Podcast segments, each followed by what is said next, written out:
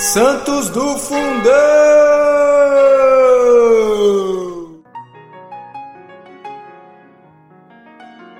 Olá! Hoje, dia 11 de maio, nós vamos conhecer a história de São Gangulfo, mártire. Gangulfo, ou Genguto, como também conhecido, nasceu numa ilustre família de Borgonha, tendo passado a sua infância e a juventude na mais perfeita inocência, estudando, aplicando-se às práticas da piedade cristã. Quando casado, teve uma esposa frívola, vaidosa, muito amante das coisas do mundo, o que foi uma prova para o exercício das suas virtudes. São Gangolfo tomou parte em várias guerras de, de Pipino o Breve, depois pregou o Evangelho na Frísia. A esposa, que lhe ria das virtudes, foi-lhe infiel, e um dia ele, advertindo-a, procurou com a imensa paciência levá-la a recuperar a honra. Disse-lhe então a mulher que o que se propagava a respeito da sua vida libertina que ela levava era injusto e sem fundamento. Se assim é, disse Gangulfo, eis ali uma água límpida, nem quente, nem fria, que não causará qualquer mal.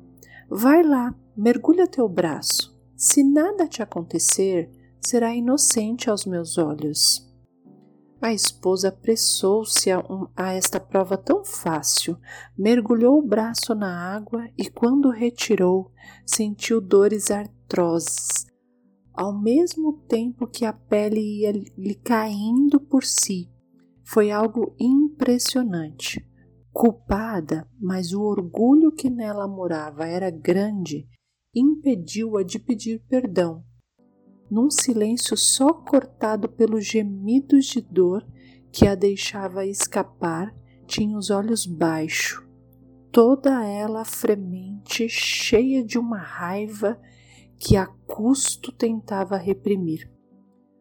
Poderia, disse-lhe Gangolfo, atirá-la toda a severidade da lei, mas não o farei.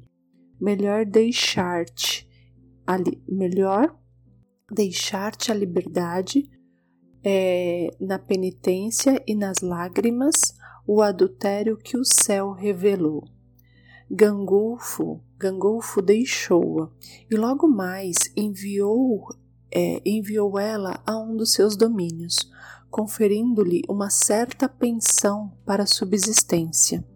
E retirando e retirando-se a um dos seus castelos perto de Avalon, é, ele dali continuou a velar por aquela infiel. Por cartas, ele procurava exortá-la a espiar as faltas passadas, para que pudesse ter uma vida melhor.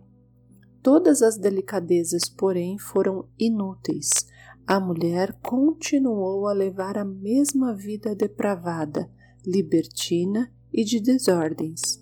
E à medida que o tempo ia passando, foi concebendo um grande ódio por este marido e, e que apartava-se de si, né? Então ela foi pensando e resolveu matá-lo.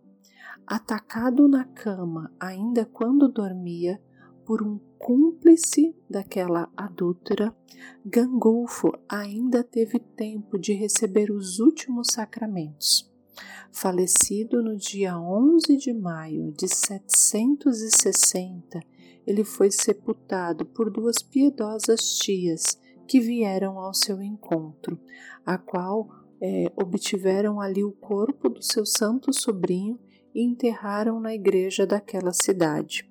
Muitos milagres atestaram-lhe a santidade de Gangolfo. O culto logo se espalhou pela França, Suíça, os Países Baixos e a Alemanha. O corpo mais tarde foi transferido para outra cidade, onde uma igreja carmelita foi colocada sob a sua invocação. São Gangolfo é um dos padroeiros das, da cidade local e é especialmente invocado pelos homens casados. São Gangolfo, rogai por nós.